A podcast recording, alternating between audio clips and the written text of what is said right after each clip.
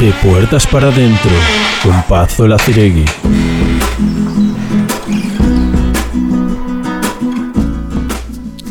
Buenas tardes amigos, buenas noches amigas, ¿qué tal habéis amanecido? Día no sé cuánto de confinamiento, pero día 10 de este invento. De puertas para adentro. Adentro, hacia la parte interior, allí donde suceden las cosas importantes, los embarazos, la digestión, allí donde se escondan las emociones, en el mismo sitio donde discute con la razón. Adentro, donde se procesa el sonido y la canción, donde la luz se convierte en imagen y la imagen en memoria, todo en el interior, donde se cocina, se duerme, se reinventa el ocio, se limpia el cuerpo, se rozan los cuerpos, adentro, pero también arriba, abajo y adelante. Si el frío rompe la noche, descarcha.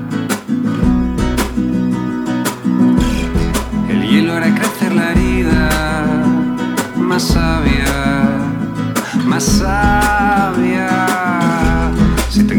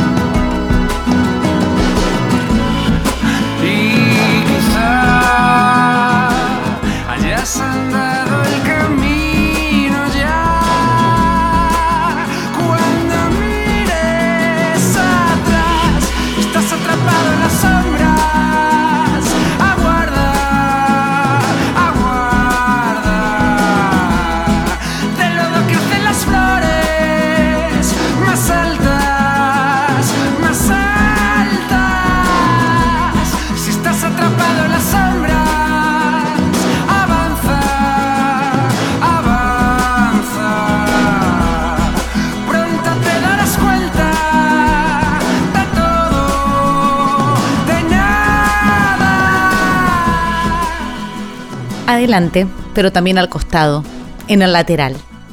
El pensamiento lateral es un concepto que se creó en 1967. Lo creó un sociólogo, un psicólogo llamado Edward de Bono. Se trata de un pensamiento que busca soluciones que no siguen las pautas lógicas, las habituales que utilizamos para resolver los problemas. Vías de resolución basadas en ideas no habituales, caminos alternativos, carreteras secundarias. Requiere creatividad, imaginación, flexibilidad, pero sobre todo paciencia. Estuve pensando en esto y creo que estamos haciendo un ejercicio de pensamiento lateral. Cada puerta a la que llamamos, cada casa que visitamos, cada historia que les contamos, nos obliga a romper un trocito de este paisaje ya establecido y nos da la oportunidad, de alguna manera, de usar nuestro cerebro de forma diferente. Si el pensamiento lógico es unidireccional, podríamos decir que esta nueva forma de pensar tiene como unas 21 direcciones. Y hoy tenemos la décima oportunidad. También llovió el primer miércoles de abril, continuo y confiado. No es una lluvia tímida, tampoco torrencial, de esa que se trastoca todo y, y se va. No, es un goteo parejo, constante. Yo siento que limpia, que riega, que nutre. Espero que no inunde y que no atraviese demasiado poliéster. Es el décimo día. Y cuando dije décimo, pensé, recordé la Navidad, el Día del Padre, el Día de la Madre. Pensé en los décimos y en las ilusiones. Nunca recuerdo las frustraciones ni las pérdidas. Esta, esta maldita memoria selectiva que tengo que, que al final es asquerosamente optimista pensé en las ilusiones. Pensaba en las ilusiones que generan los décimos de lotería cada vez que llega la Navidad y en todos los casi, en los que podría haber sido y no fue. Porque yo hoy hubiese estado en Oporto, por ejemplo. Hubiese vuelto hace dos días a reconciliarme con la ciudad, a planear la Semana Santa, que no pretendía nada de santidad. Pensé en todas las historias que este confinamiento habrá dejado por la mitad. En todos aquellos pequeñitos, todo aquello pequeñito que parece banal si lo miramos desde la sanidad y desde las noticias. Pensaba en la otra vida real, la de cada uno de nosotros y de nosotras. Esos dos chicos que llevaban semanas mirándose en el bar, por ejemplo. Cada mañana, a la misma hora, uno se tomaba un café, el otro lo miraba desde la mesa de enfrente, alargando esa fase de galantería a conciencia, alargando el prólogo, como para no arrebatar. Pensé en ese hombre divorciado y en esa mujer que a la puerta del colegio de sus hijos se miraban hasta antes de ayer. En la bicicleta comprada online justo antes de la prohibición del andar, que encima llegó ayer. Pensaba en los reencuentros, en la abuela que iba a conocer al nieto que tenía que aterrizar en Barcelona desde Uruguay, Pensaba en los Erasmus que estaban en medio de esa vida irreal, conociendo, creciendo, comiendo macarrones y enamorándose, de seguro enamorándose. Esos casi niños, casi niñas que sus padres mandaron a buscar adelantando el billete de vuelta a España. Y pensaba en mí, sin comer macarrones, pero haciendo todo lo demás. Pensé en todas las historias que no han podido pasar del prólogo porque el mundo nos sacudió y después nos cerró los planes bajo llave. En mis veintitantos vivía en México de aquellas calles esta puerta, la de hoy. ¿Qué es abril? De momento, abril. Esta mañana escuché en el jardín de tu casa una canción que decía algo parecido a lo que venía pensando mientras tú leías un libro y me quedé sin palabras porque no tuve ni tengo el valor de decirlo. Que me hubiera casado contigo de habérmelo pedido. Y luego me he ido y me han venido de golpe las cosas que te hubiera dicho, las cosas que nunca te digo. Porque siempre me pasa lo mismo. Y luego me he ido. Y me han venido de golpe las cosas que te hubiera dicho las cosas que nunca te digo. Porque siempre me pasa lo mismo.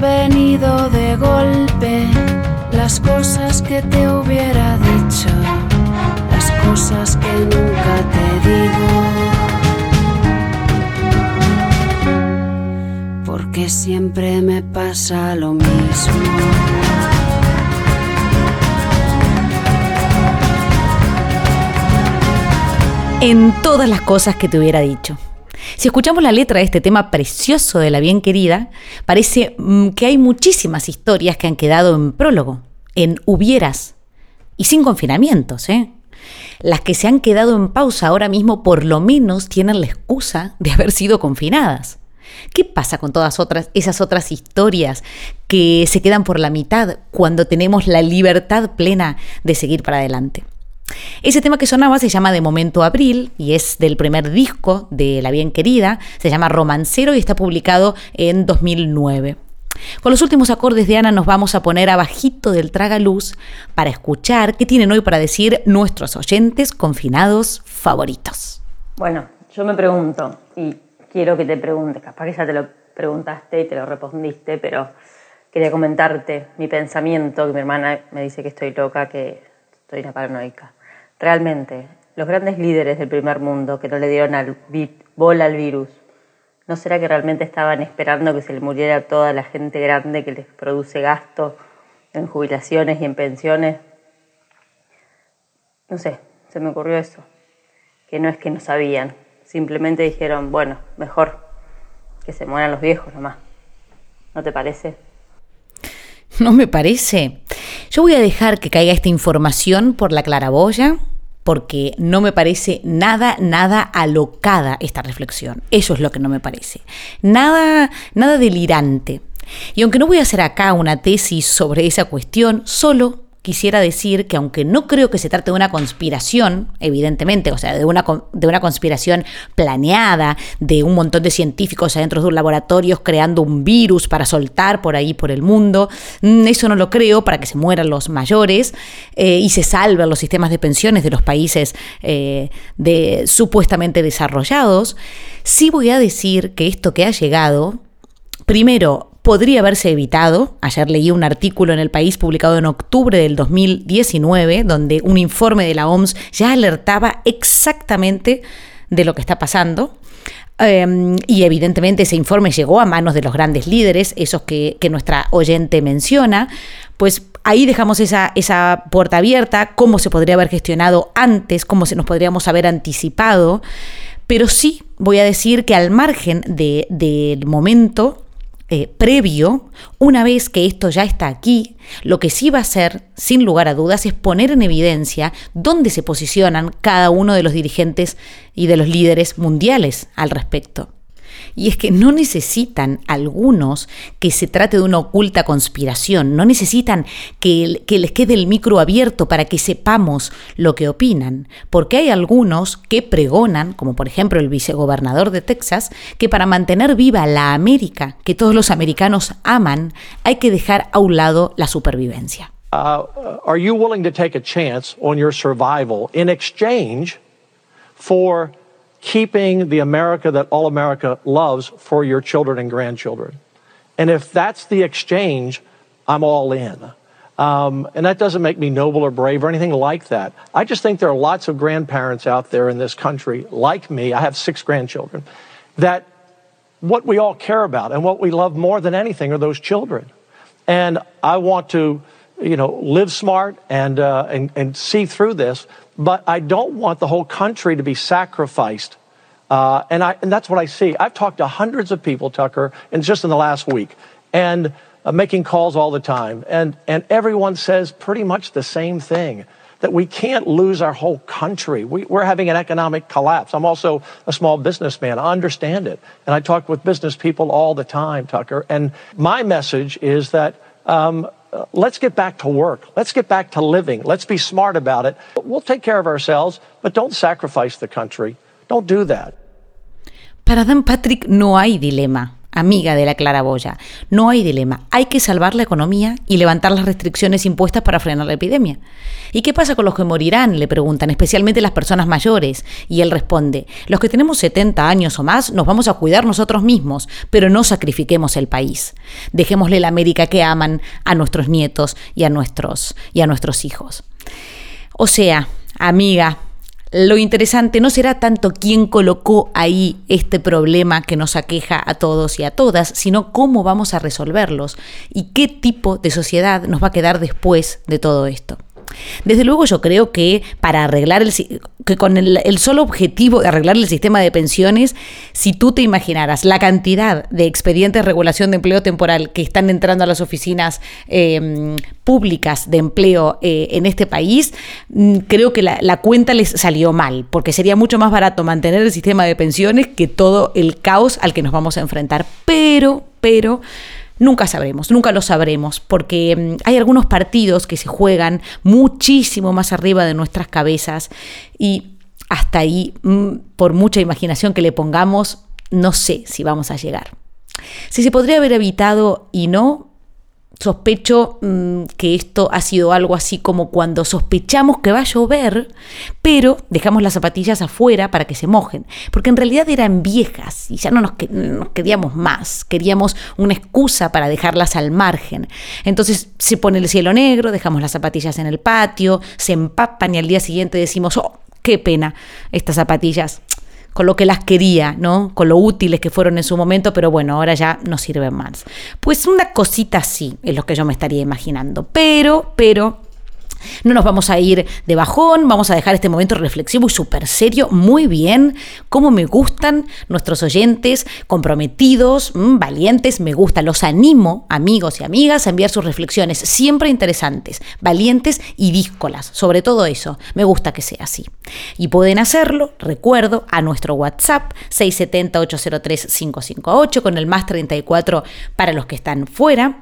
Lo pueden hacer en nuestro Instagram, Mm, guion bajo de puertas para adentro guion bajo o barra baja y en nuestro Spotify tenemos una lista que se llama de puertas para adentro un podcast que se llama de puertas para adentro y además dos perfiles um, pseudoartísticos uno de Dominique Rousseau donde hay unas cosas maravillosas interesantísimas relatos con música hecha ex profeso y otro artista Idoipe que hace un poquito de todo ahí que tiene como buen material y que además acaban de sacar nuevos temas. Un día nos vamos a dedicar a, poner sus, algunas de las canciones y de todos los proyectos en los que está involucrado. Todavía se lo tiene que ganar, así que vamos a dejar que siga trabajando y no, no le vamos a dar tanta relevancia, que aquí lo importante soy yo. Bueno, ahora sí, ahora sí. No voy a mencionar a Frida, vamos a dejar de tonterías, por favor, vamos a volver un poco a la calma. Em, decía, no voy a mencionar a Frida Kahlo, no voy a hablar de fajitas, no voy a haceros desear una michelada con alguna botana, no voy a manosear vuestro propio universo mexicano. Lo único que voy a hacer para revolcarme yo en lo evidente, con toda la responsabilidad que implique, con la responsabilidad que me queda a estas alturas del partido, voy a regalarles esta canción que combina perfectamente con los días de lluvia. Aunque sepa a cliché, yo no puedo viajar 10.000 kilómetros, llamar a una puerta mexicana sin deleitarme un ratito con la voz rasgada y preciosa de Chabela Vargas.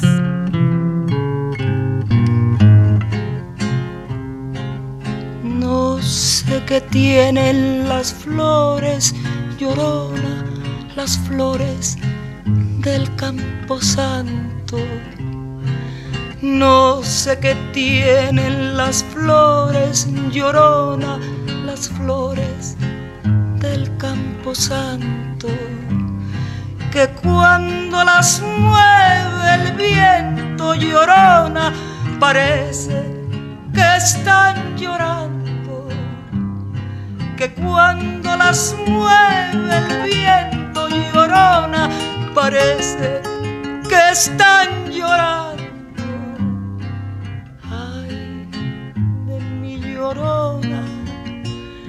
llorona, tú eres mi yunca.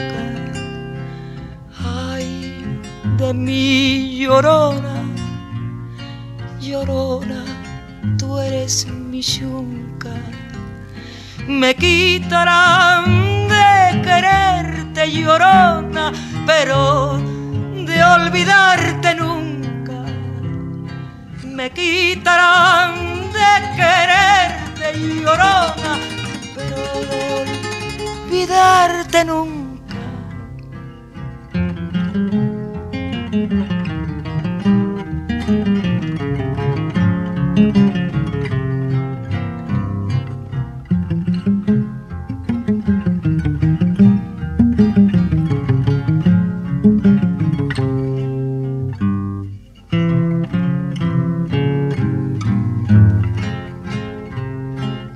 Aún nunca. Cristo de fierro llorona mis penas le conté yo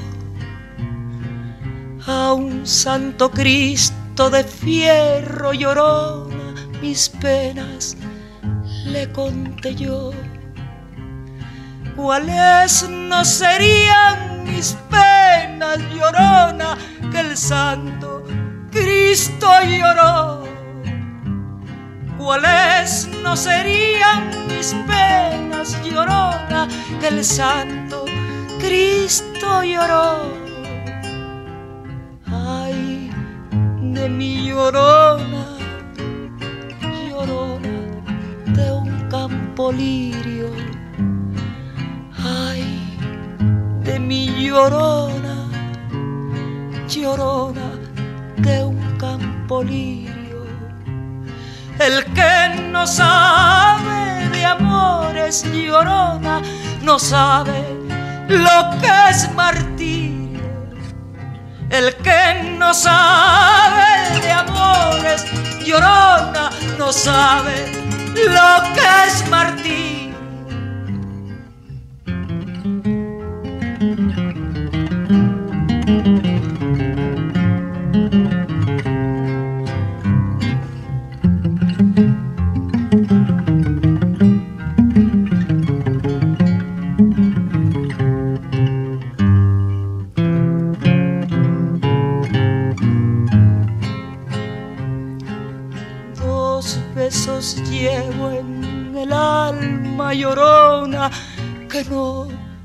apartan de mí.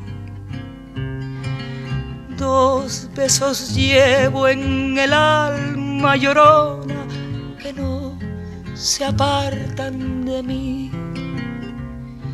El último de mi madre llorona y el primero que te di. El último de mi madre ay, llorona y el primero que te di. Ay, de mi llorona, llorona, llévame al río. Ay, de mi llorona, llorona, llévame al río. Tapame con rebozo, llorona, porque me muero de frío. Tapame con tu rebozo, llorona, porque me muero de frío.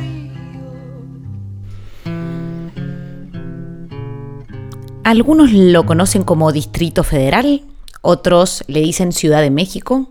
Debemos decir que ambas mm, acepciones son correctas, pero desde la reforma política del DF eh, será llamada oficialmente o debe ser llamada oficialmente Ciudad de México, que entre otras cosas implica que tiene su propia constitución, formalmente una de las más progresistas en América Latina, que tiene autonomía, una autonomía inédita y además trato diferencial respecto de los otros estados.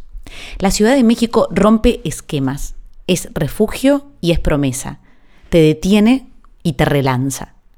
Con la aprobación del derecho de la muerte digna y el matrimonio civil igualitario, la Ciudad de México se posicionó como una luz progresista dentro del escenario político mexicano.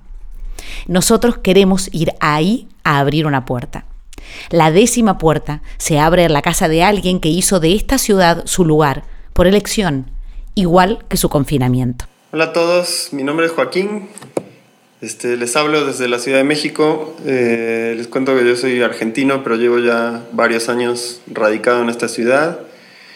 Este, hoy, al 28 de marzo, llevo 12 días de cuarentena, en parte de cuarentena voluntaria. Bueno, eh, la situación en México ahora es que el gobierno ha llamado a quedarnos todos en casa, como en casi todos los lugares del mundo pero este, ahora la cuestión es a voluntad de, de, del pueblo, o sea, nos están dando la posibilidad de, de tomar esta medida por nosotros mismos.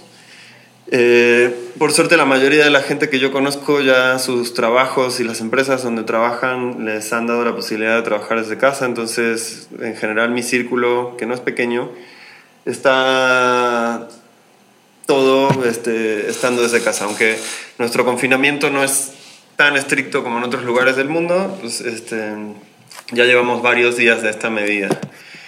Em, ¿a, qué me sabe, ¿A qué me sabe el confinamiento? La verdad es que tiene un sabor bastante familiar para mí. Eh, yo llevo muchos años trabajando desde casa, básicamente llevo años en cuarentena es este, un poco una religión para mí el ser freelance. Los que me conocen saben que la profeso con mucha vehemencia. Eh, entonces, la verdad es que como no soy un gran cocinero, eh, no, preferiría en vez de, de compartir con ustedes eh, tips de recetas y de qué es lo que estoy comiendo, que no se preocupen, estoy comiendo muy bien. Les puedo dar algunos tips de qué cosas pueden ayudarlos a hacer más llevadera su, su vida en confinamiento. Sé que a estar todo el día en casa le sumamos esta, esta cuestión en la cabeza de que realmente estamos obligados a no poder salir y es eh, un nivel un poquito más allá, pero creo que algunas de estas cosas pueden ayudar a, a, entender mejor. con todos los que he hablado a mi alrededor y mis amigos es como algunas de las cosas que más les han costado. La primera es este, el tema de no usar pijama estar todo el día en pijama en casa o estar vestido en ropas, en ropas hogareñas, eh, la verdad es que nos, nos crea como un efecto psicológico en general que nos hace sentir que el día no comienza, que el día no es un día normal, que no va a ser un día productivo, etc. Entonces yo les recomiendo, y es lo que yo hago, que se vistan para un día normal. Claro que la cuarentena es una buena oportunidad para proteger nuestros outfits favoritos, entonces no les digo que se vistan de gala o que se vistan con la ropa con la que saldrían a estar con sus amigos, pero sí que se vistan eh, con, ropa, con la ropa que usarían para salir de casa. Porque al final, si bien vamos a estar encerrados, en realidad no vean su casa como separada del resto del universo, es parte de la ciudad en la que viven. Entonces ese, ese es mi, mi, mi primer consejo. El siguiente es que preparen un lugar de trabajo. Eh, yo por suerte, como estoy acostumbrado, mi casa está preparada para esto y tengo un estudio, un lugar, una habitación que tengo preparada para trabajar, donde tengo todo lo que necesito, escritorio, etc. Pero sé que muchos no van a poder. Entonces, si no tienen una habitación en donde puedan, puedan convertirla en una oficina o, o convertirla en un estudio, búsquense un rinconcito y dedíquenlo solamente a eso, donde van a tener todas sus cosas ordenadas, donde van a poner su compu, pero no estén, no estén todo el día, al menos no todo el día, este, migrando de un lugar al otro y poniendo sus cosas de trabajo en donde se puede, sino más bien acondicionen un lugar. Eso les va a ayudar muchísimo. Y después está el tiempo de dividir, eh, también está el tema de dividir el tiempo entre las tareas del hogar, el trabajo y el momento de ocio, que son como las tres partes principales de un día. Y es muy importante que las separen. Yo sé que a muchos que trabajan en oficina y vuelven a su casa habitualmente, tienen este, este tiempo dividido. El tiempo de trabajo es lejos de casa en la oficina y el tiempo para las tareas del hogar y el ocio está eh, cuando llegan a casa. Y ahora se encuentran con todo mezclado. Todo el tiempo pueden poner ropa en la lavadora, todo el tiempo pueden trabajar o todo el tiempo pueden mirar la tele. Entonces mezclar todo esto hace que crea una especie de ansiedad que al final nos lleva a no hacer ninguna de las tres cosas bien. Entonces, las tareas del hogar es muy importante que le den su momento y su tiempo. Ya sé que tienen la lavadora cerca, ya sé que, tienen los platos cerca para, para lavarlos, etcétera, la ropa para doblarla y, y, todas esas cosas que antes quizás cuando estaban en la oficina no tenían tiempo para hacer, ajustar los tornillos, arreglar aquella madera que estaba floja, etcétera.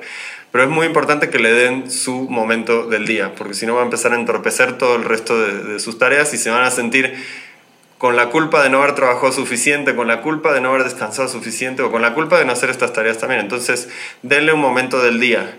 Y lo que me parece que es más importante es que no le den su momento estelar, o sea, no le den el momento en el que ustedes se sienten más productivos y más creativos. Yo soy muy de las mañanas. A mí yo en las mañanas funciono muy bien. Mi novia trabaja mucho mejor en las noches. Entonces, lo mejor sería que yo no le dedique esas mañanas en las que mi cerebro está funcionando al 100% y ella no le dedique las noches en las que se vuelve más creativa. Entonces busquen el momento en el que sea mejor hacer tareas operativas donde necesiten su cerebro este, no al 100 y pongan esa lavadora, laven esos platos, etc. Y después este, también está el momento de ocio. Eh, es muy importante que se tomen en serio ese momento de descanso y ese momento de ocio. Entonces, yo sé que ahora que van a estar en, casa este, mucho tiempo, se van a encontrar con que van a tener muchas oportunidades de ocio. Esa es como una de las preguntas más importantes que se hace todo el mundo. Yo si trabajara desde casa estaría todo el tiempo tirado en la, en la cama viendo la tele y nunca trabajaría, etc. Bueno, ese momento es muy importante, pero no puede ser todo el día. Pero aparte también es muy importante que se lo tomen en serio cuando lo vayan a hacer. Eh, piensen que el momento de descansar no es tiempo perdido, es tiempo ganado. Entonces también denle su momento y aprovechenlo bien, no estén con la mitad de la mente pensando en que el trabajo que está tan cerca que se podrían volver a parar a trabajar o inclusive estas tareas del hogar que les hablé más temprano están tan cerca que podrían decir, ah, es que no puedo, no puedo darme este momento de aprovecharlo para descansar, para, habiendo todas estas cosas alrededor. No, tomen, cierren su cerebro al trabajo y a las otras tareas y tómenselo para descansar. Es importante y es parte de, de, de, la maquinaria que hace que todo lo demás funcione bien. ¿Dónde paso más tiempo en esta cuarentena? En mi casa son los lugares habituales. La verdad, este, la mayoría del tiempo lo paso en mi estudio. Nosotros aquí, este, los dos, yo y mi novia somos, eh, aparte diseñadores, artistas, entonces si de repente no tenemos algo para hacer, nos lo inventamos. Entonces, la verdad es que no hemos parado y seguimos trabajando de lunes a viernes al menos, en los horarios que nos gusta trabajar. Y paso mucho tiempo aquí en el estudio, desde leyendo, maquinando cosas, trabajando, que todavía me ha tocado por suerte, y, y pensando y viendo qué puedo, qué puedo inventarme para, para trabajar también en cosas mías. Y los fines de semana, igual como dije, el ocio es muy importante. Acuérdense que el viernes es viernes, el sábado es sábado y el domingo es domingo. Lo paso en general en la sala, mucho tiempo ahí, leyendo, eh, jugando videojuegos, viendo películas, etc. Soy un aficionado a mi propio sofá. Este, ¿Con quién me hubiese gustado pasar la cuarentena? La verdad, estoy pasando la cuarentena en donde me gustaría pasarla. Estoy en mi casa, tengo una casa muy linda y preparada para estar muchos días aquí, me la paso bien, estoy acostumbrado y estoy con mi novia, que la verdad este, pues nos hacemos muy buena compañía y somos buenísimos para convivir juntos, así que pues no tengo mayores quejas en realidad en la situación en la que me tocó. Creo que soy muy afortunado. Eh, ¿Qué es lo primero que haré al salir cuando esto se acabe y, y volvamos a la nueva normalidad? Este, la verdad es que extraño mucho a mis amigos, a varios de mis amigos. Me gustaría hacer un asado entre todos, multitudinario. Eh, no hago asados muy seguido ¿no? aquí, en, aquí en México, o sea, no es como, como una costumbre que haya arrastrado desde Argentina, pero pues ahora la verdad es que me gustaría mucho hacerlo, cocinarles un asado a, a todos mis amigos y juntarnos y vernos y pues un poco pues, tomarnos una cerveza, algo, etcétera. ¿Qué serie te ha enganchado? Este, y si he leído. La verdad, esto las voy a contestar a las dos juntas porque sí, yo en general leo mucho. Me, leo, leo mucho sci-fi, es mi género favorito. Y pues no he parado de leer en este tiempo. Quizás he leído más. La verdad, está todo más tranquilo. Eh, entonces me ha dado como un poco más de tiempo para leer. Y pues nos propusimos con mi novia hacer un maratón de películas sci-fi que aparte en general muchas veces está como vinculada a este tema y está divertido ver qué tan, qué tan cercano a la realidad es lo que, nos, lo que cuentan en las películas y lo que nos está pasando ahora. Así que pues estamos, estamos haciendo una lista de, de películas sci-fi y estamos viendo una por día. Entonces esa es más bien como la serie que me ha enganchado ahora. La última que vimos fue Arrival. Eh, pues, se la recomiendo a todo el mundo, es genial película y pues, vimos esa película porque acabo de leer yo el libro en, en, donde cuentan ese relato en el que se basó la película, entonces también les recomiendo mucho el libro que se llama La historia de tu vida. No he tenido síntomas, por suerte, este, ni dolor de garganta, ni dolor de cabeza, etcétera, aunque tengo la leve teoría que probablemente muchos de ustedes tienen también, de que ya tuve el virus en mi cuerpo sin síntomas. Entonces tuve como ahí unos días al principio de la, de la pandemia que tuve, sentí mi cuerpo de alguna manera extraña, entonces tengo la teoría de que así fue, pero es solo una teoría, no sé. Tendríamos que hablar con un doctor para que lo constate, pero la verdad es que me he sentido muy bien estos días. Eh, no, he tenido, no he tenido un momento de paranoia, al menos no en la última semana y media. Así que no, pues aquí en casa estamos todos bien, por suerte. Por ahora conozco una persona aquí en México que ha tenido síntomas que creemos que fue la enfermedad, estuvo en contacto con, la, con, la, con los organismos de salud aquí en México, etcétera. Entonces, este, pues él estuvo recluido en casa, sus síntomas no fueron demasiado graves, sí se sintió enfermo, pero ya no pasó de eso, así que es la única persona que conozco cercana a haber experimentado eh, COVID, pero nosotros en casa bien. Mi outfit más utilizado durante estos días de cuarentena, la verdad aquí en México coincidió la pandemia con, por, por ahora, con una ola de calor bastante intensa, entonces nos estamos muriendo de calor en casa y pues nos hemos propuesto un poco seguir reglas de, de outfit de playa, entonces pues se imaginarán más o menos, como les dije al principio, bien vestidos, no son pijamas, pero sí pantalones cortos, este, tratar de no usar tenis, playerita, etc. Ese ha, sido, ese ha sido mi outfit, sacado de mi selección de ropa que uso en casa para trabajar. Y, este, y bueno, así es como hemos estado vistiendo por ahora. Hay algo que se aprendí de mí mismo en este tiempo de cuarentena que me empujó, este, digamos, a hacer un cambio significativo que creo que, está, que, que, fue algo, algo bueno, la verdad, que es que al menos lo que llevo de cuarentena no he fumado, he sido fumador de una gran parte de mi vida.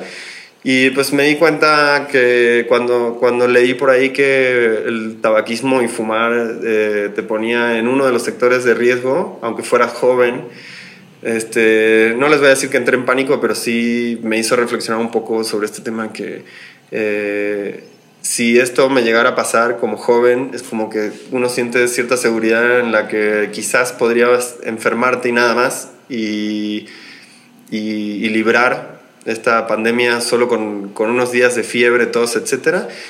Pero si fumas, podrías llegar a complicarte y pasártela muy mal. Entonces pensé, dije, no, no quiero que esto sea culpa mía. Y si aún así no me tocara, eh, no me tocara COVID fumando, dije, pues algún día de alguna, alguna enfermedad voy a tener relacionada con esta. Y dije, pues no puedo ser tan tonto de este, estar procurándomelo a mí mismo. O sea, está solo en mí. Eh, dejar, dejar esto que es algo que hago finalmente por placer y no es en absoluto necesario y dije, pues voy a intentarlo, voy a intentar dejar de fumar para que no me procure yo ninguna de estas enfermedades ni pasármela mal de salud por, por no haber hecho un esfuerzo. Bueno, eso es todo mi reporte desde la Ciudad de México. Les mando un abrazo grande eh, y pues fuerza para pasar esta cuarentena. Muchísimas gracias, Joaquín, desde México. Muchísimas gracias y muchísimo ánimo con tu, con tu batalla con, con el tabaco, con tu, con tu carrera que empiezas aprovechando esta cuarentena para alejarte del tabaco. me parece súper interesante la reflexión, eh, no solamente en torno al dejar de fumar, que es de por sí un, buenísimo reto para ponerse los momentos límites.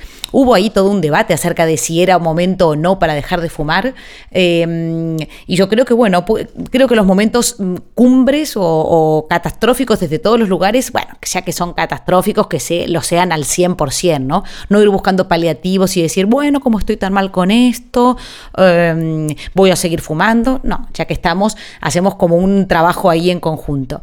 Y luego también me gusta mucho esto de pensar en, de pensarnos nosotros, los y las jóvenes, eh, como seres vulnerables también, ¿no? Y creo que permitirnos esa vulnerabilidad o incluso actuar en consecuencia sabiéndonos vulnerables es bien interesante porque nos permite, como decíamos al principio de, de nuestra aventura, cuidar y dejarnos cuidar, permitirnos ser cuidados. No somos invencibles, evidentemente, y si no es esto, serán otras cosas. Y a veces nos cae esta información em, más o menos dolorosa, pero que nos recuerda que somos vulnerables y somos frágiles, aunque, aunque seamos jóvenes y aunque parezcamos fuertes y, nos hayan hecho creer que nos íbamos a comer el mundo. No hace falta comerse el mundo, no hace falta. Y aquí estamos, detenidos sin, sin más nada más que nuestra propia existencia, que ya es mucho y es suficiente. Lo que pasa en México va a ser muy interesante porque México es una ciudad donde la vida transcurre en la calle y no transcurre en la calle con el ocio que transcurre en España o en algunas ciudades del Mediterráneo en los que tomamos, en donde nos sentamos a las terrazas a tomar cañas. Transcurre en la calle porque la gente sobrevive en la calle. Hay mucho trabajo eh, de, informal, mucha economía informal y esa gente pasa el día en la calle, se come en la calle, se, se bebe, se, se transita muchísimas millones y millones de personas. Entonces es interesante ver cómo se va a producir ese confinamiento, quiénes van a poder confinarse y quiénes no, em, en qué condiciones, qué va a implicar también el confinarse y el, y el romanticismo que va a tener para algunos este momento mágico y lo que va a implicar para los otros, ¿no? e incluso cómo van a vivir el confinamiento de los otros y de las otras, esas personas que seguro, de seguro, se van a quedar en la calle. Muchas gracias Joaquín, fue súper instructiva. Además, me gustó porque fue instructivo así como de una persona experimentada, ¿no? Alguien que ya conoce cómo es esto de vivir eh, confinado, no estaba asustado, ¿no? No le preocupaba esto de la cuarentena. Y yo no sé a vosotros, pero a mí me tranquilizó muchísimo. Me apunté todos los consejos y en cuanto termine de grabar me voy a ir a sacar el pijama que tengo acá aferradito al cuerpo como una garrapata. Joaquín es artista, también quiero decirlo a esto, pueden seguirlo en Instagram, yo ya lo espié, es Joaquín barra baja seguí, seguro les va a gustar muchísimo lo que está haciendo, así que les recomiendo encarecidamente la visita. ¡Viva México! Con Liniers. Y de nada. De la querida Lila Downs que me ayuda a hacer esta letra. Un beso para ella. ¿Para qué voy a hablar si no vas a escuchar?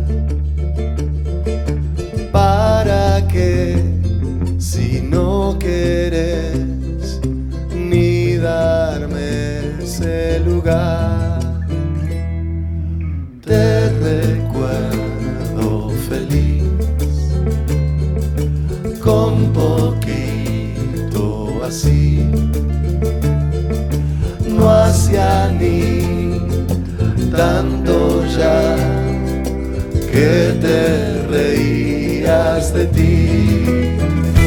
Baja la tierra, que no es tan terrible vivir aquí. Yo te recuerdo cuando parecías ser feliz ¿Para qué quieres más? Si tienes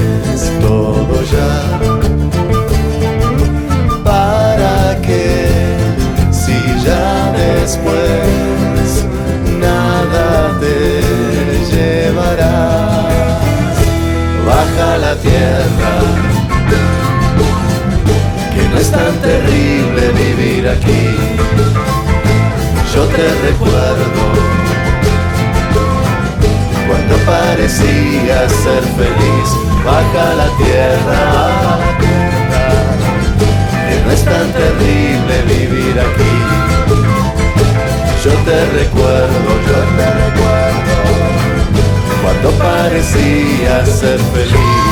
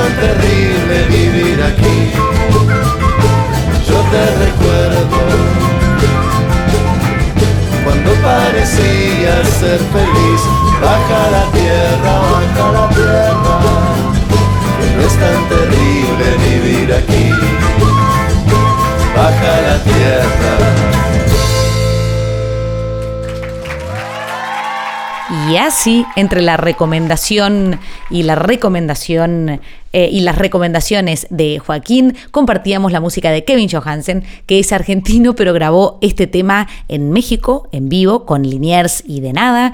Y entonces queríamos compartir este concierto exclusivamente. El tema se llama Baja la Tierra y él se lo dedica a Lila Downs, que lo ayudó a escribir la letra. Dice, Lila Downs es mexicana, es cantante y también recomendamos fuertemente que la busquen en Spotify, que seguro que les va a gustar. Así como para levantar un poquito el ritmo, eh, muy bien.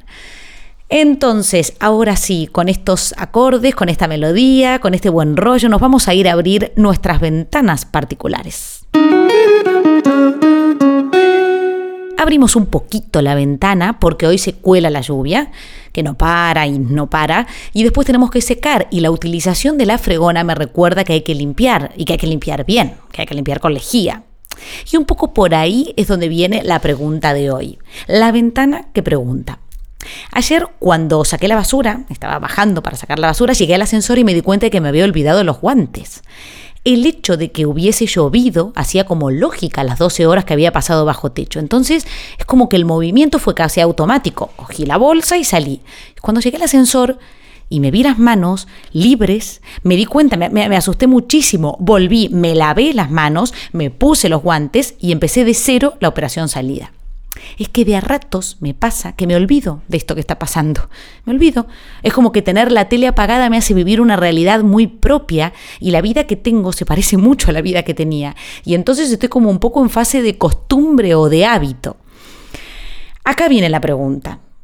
Hacer hábito el confinamiento tiene como consecuencia que mi nivel de alerta ya va más o menos por la rodilla. Entonces me he dado cuenta que ya no me lavo las manos como me las lavaba antes, que, es como que ha decaído el ímpetu, pero también han decaído los segundos. Del minuto que me tomaba antes, eh, pasamos a los 30 y diría que estoy rozando los 16. De a ratos me acuerdo, me pongo con entusiasmo, entre los dedos, entre los dedos, uña, uña, bien por arriba, casi hasta el codo, pero generalmente ya me da bastante pereza lo de lavarme las manos. Yo no sé cómo lo lleváis vosotros. Puede ser que nos hayamos acostumbrado, que haya bajado nuestro nivel de alerta, que no nos lavemos tanto las manos. Por favor, quiero que me respondan la pregunta con la verdad, que no dejen que mi culpa se reproduzca y se reproduzca, porque realmente es algo que me preocupa especialmente, ¿no? ¿Cuánto tiempo tardáis o tomáis en lavaros las manos? Esta es la pregunta del día de hoy. Si, em, si habéis notado que ha bajado la cantidad de tiempo dedicado y la concentración dedicada a lavarse las manos.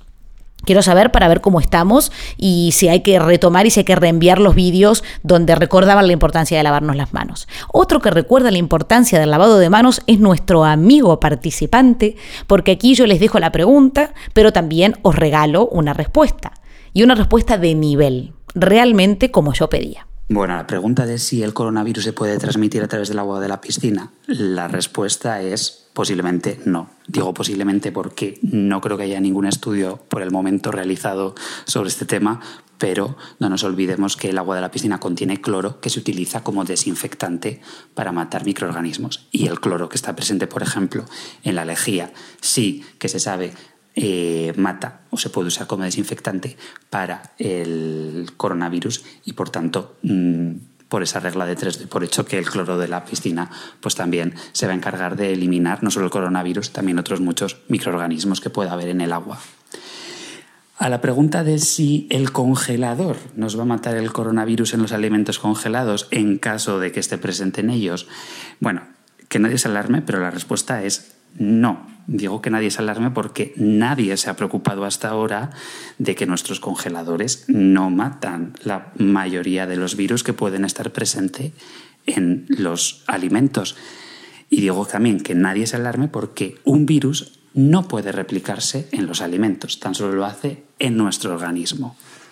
La Agencia Europea de Seguridad Alimentaria, la EFSA, también la OMS, eh, ya han confirmado que no hay transmisión alguna del coronavirus a través de los alimentos.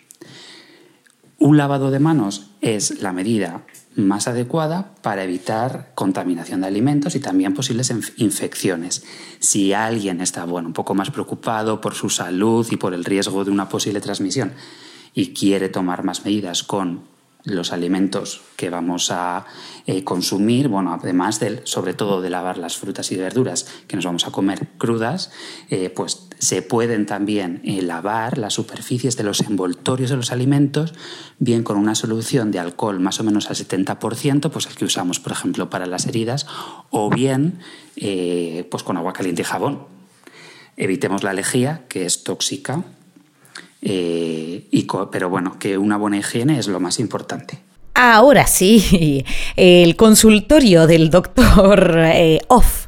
El consultorio del doctor Off nos dice que, em, que posiblemente, o que, la duda ha quedado posiblemente resuelta. Y me encanta, porque esos vocablos que utilizan los científicos em, siempre dejan como una puertita abierta, en realidad como para no pillarse los dedos. Y ese vocablo no se parece en nada al que utilizan los periodistas y muchísimo menos al que utilizan los sociólogos. Bueno, ahí dejo. Hoy voy a cambiar el orden de, mi pensamiento celíaco y de mi cosa buena, después de la pregunta y de esta respuesta maravillosa que nos enviaron eh, vía audio, vosotros también podéis responder, no os olvidéis, o también podéis responder en, em, nuestro Instagram. Em, voy a decir primero la cosa buena porque luego de la cosa buena se desprende mi pensamiento celíaco.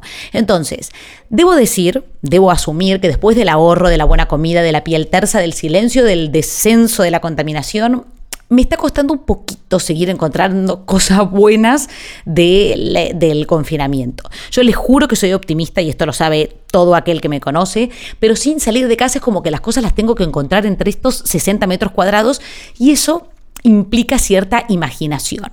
Entonces, con algo de miedo y de recaudo, abrí el periódico online para buscar qué estaba pasando fuera de mí y leí.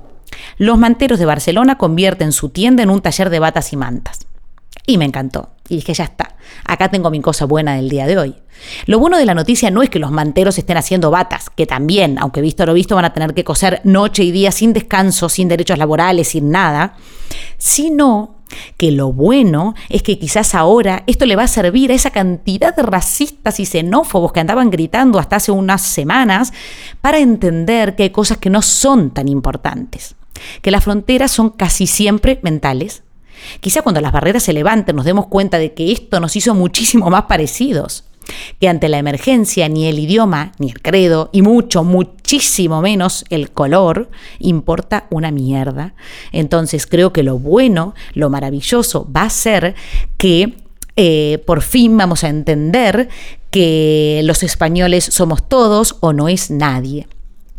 Me gusta mucho, además, que no hayan sido las banderas españolas, las que hayan estado colgadas de los balcones, sino los arcoíris. Eso me ha parecido precioso. Y el pensamiento celíaco, digo, ahí les dejo la cosa buena, sobre todo que se hayan callado un rato los xenófobos y los racistas, eso es lo que más me gusta de todo, así como en general. El pensamiento celíaco viene relacionado con esto que les contaba, con esta cosa buena, con esto que me hace sentir casi orgullosa, pero a la vez extraña. ¿Por qué? Porque Ahora se necesitan médicos, médicas, enfermeros y enfermeras, trabajadores de la fruta, sí, otra vez, una más, y asistente. Y no les importan los papeles, no les importa la legalidad, no les importa las convalidaciones, no les importa la nota, no les importa el catalán. Los anuncios de empleo lo dicen claramente. Contrato interino, cualquier perfil, incluido sin papeles, como si el perfil de alguien fuese sin papeles. Claro, ¿cómo este pensamiento celíaco no me va a resultar incómodo? ¿Cómo, no me voy a sentir incómoda aquí, sentadita en la silla?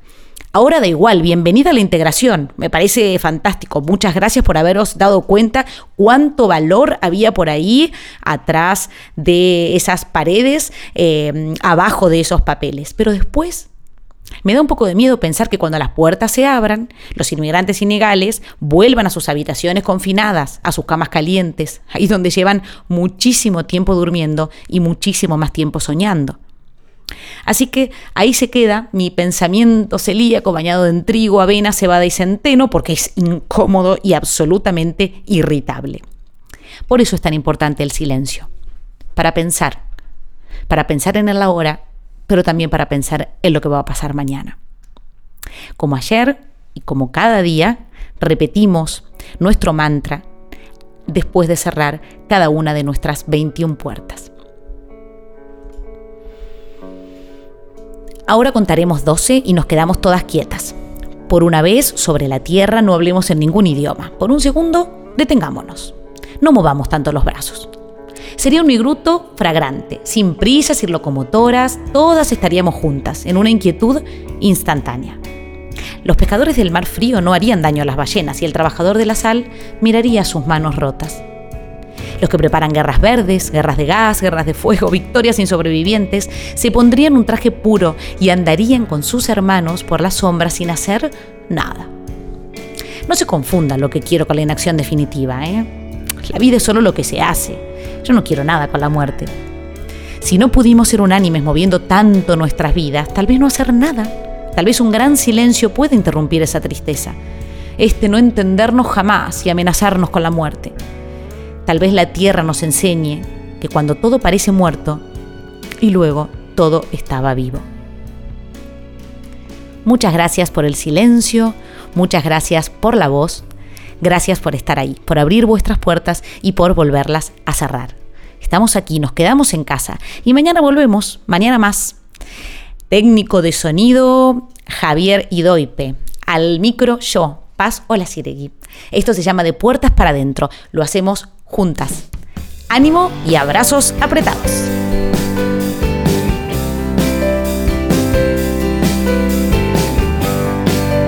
Nunca había dicho Javier y ¡Oh, no! ¡Oh, no!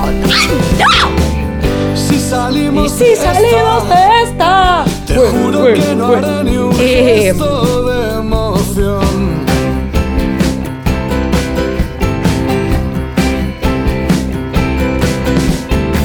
Bastante duro y ha sido como para darle encima